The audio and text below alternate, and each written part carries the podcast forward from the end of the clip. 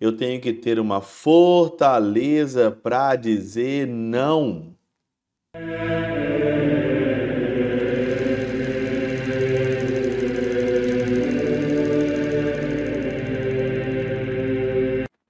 Em nome do Pai, do Filho e do Espírito Santo. Amém. Olá, meus queridos amigos, meus queridos irmãos. Nos encontramos mais uma vez aqui no nosso Teoses, Viva de Coriés, o Percor Maria. Nesse dia 23 de julho de 2023, nós estamos então aqui no nosso 16º domingo do nosso tempo comum. Na semana passada, no 15º domingo, nós meditamos sobre aquela passagem do bom semeador, né? daquele que semeia a semente no terreno que cai pelo caminho, no terreno que cai sobre as pedras, no terreno que cai sobre os espinhos, e depois no terreno que gera frutos, 30, 60, 90 por um. A reflexão de hoje, desse domingo, ela continua do mesmo jeito nessa parábola, nesse capítulo 13 aqui de Mateus, e hoje Jesus fala sobre o joio e sobre o trigo. O evangelho é bem longo, você pode meditar, você vai ouvir ele na missa, mas uma das coisas aqui que eu acho sensacional é que queriam tirar o joio, né? Senhor, o joio cresceu juntamente com o trigo.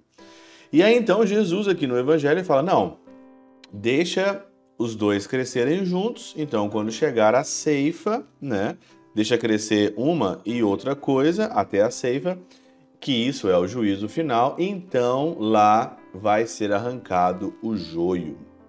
Deixa crescer os dois. Super interessante que eu fui atrás, né, para saber por que, né, crescer os dois. E aí então, Santo Agostinho, no seu Questiones Evangelio, Evangeliorum, número 12, ele fala o seguinte aqui: Isso dá a eles enorme paciência e tranquilidade. Ele o disse porque os que são bons, mas que ainda estão fracos, necessitam dessa mistura com os maus, tanto para adquirir fortaleza com o exercício, quanto para que, através da comparação, sejam estimulados a melhorar.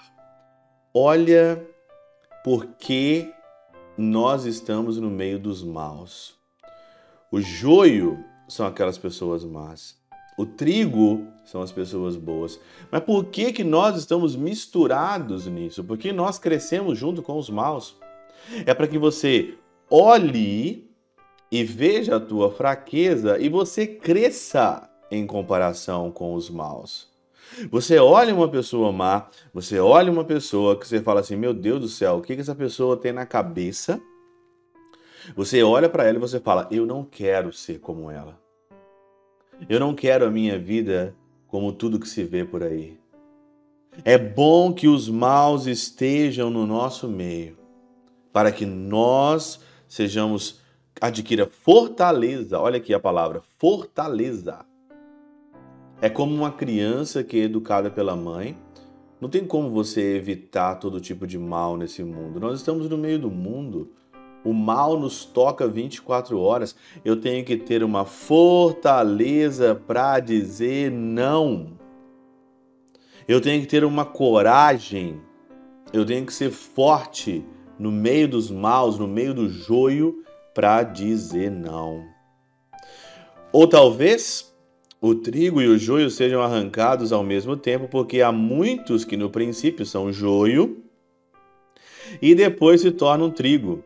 E se não se toleram pacientemente, esses, quando são maus, não se consegue deles uma mudança louvável. Olha aqui, olha, outra palavra: tolerância.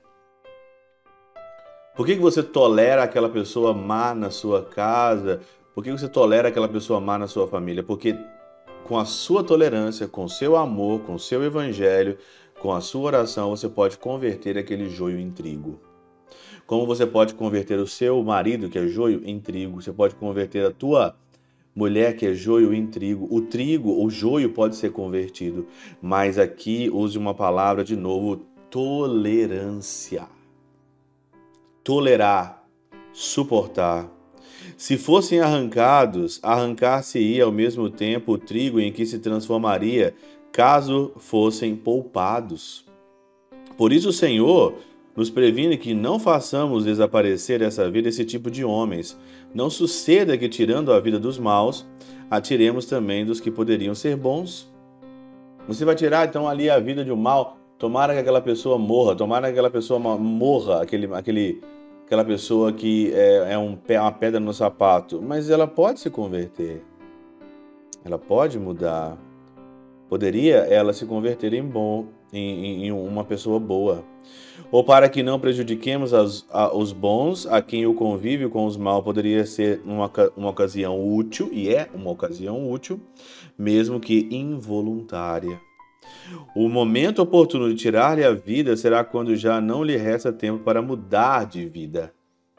E sempre há tempo para mudar de vida, sempre há tempo de você mudar de vida, sempre há tempo de todos nós mudarmos de vida. Então, deixa a ceifa ou deixa ceifar a vida das pessoas quando chegar a hora de chegar a hora mesmo e chegar o juízo final. E o contraste de seus erros com a verdade não pode ser útil aos bons. Deixai crescer uma e outra coisa até a ceifa, isso é, até o juízo. Então, não estamos aqui para julgar, não estamos aqui para condenar, não estamos aqui para arrancar a vida de ninguém. Deixa para o juízo, deixa para o Senhor. Enquanto isso, duas palavras que hoje eu carrego para mim no Evangelho: fortaleza contra os maus, tolerância, para que nós possamos evangelizar e converter aqueles que não são bons ainda. Pela intercessão de São Chabel de Mangluf, São Padre Pio de Peltrautina e Santa Teresinha do Menino Jesus e o Doce Coração de Maria, Deus Todo-Poderoso vos abençoe. Pai, Filho e Espírito Santo, Deus sobre vós e convosco permaneça para sempre. Amém.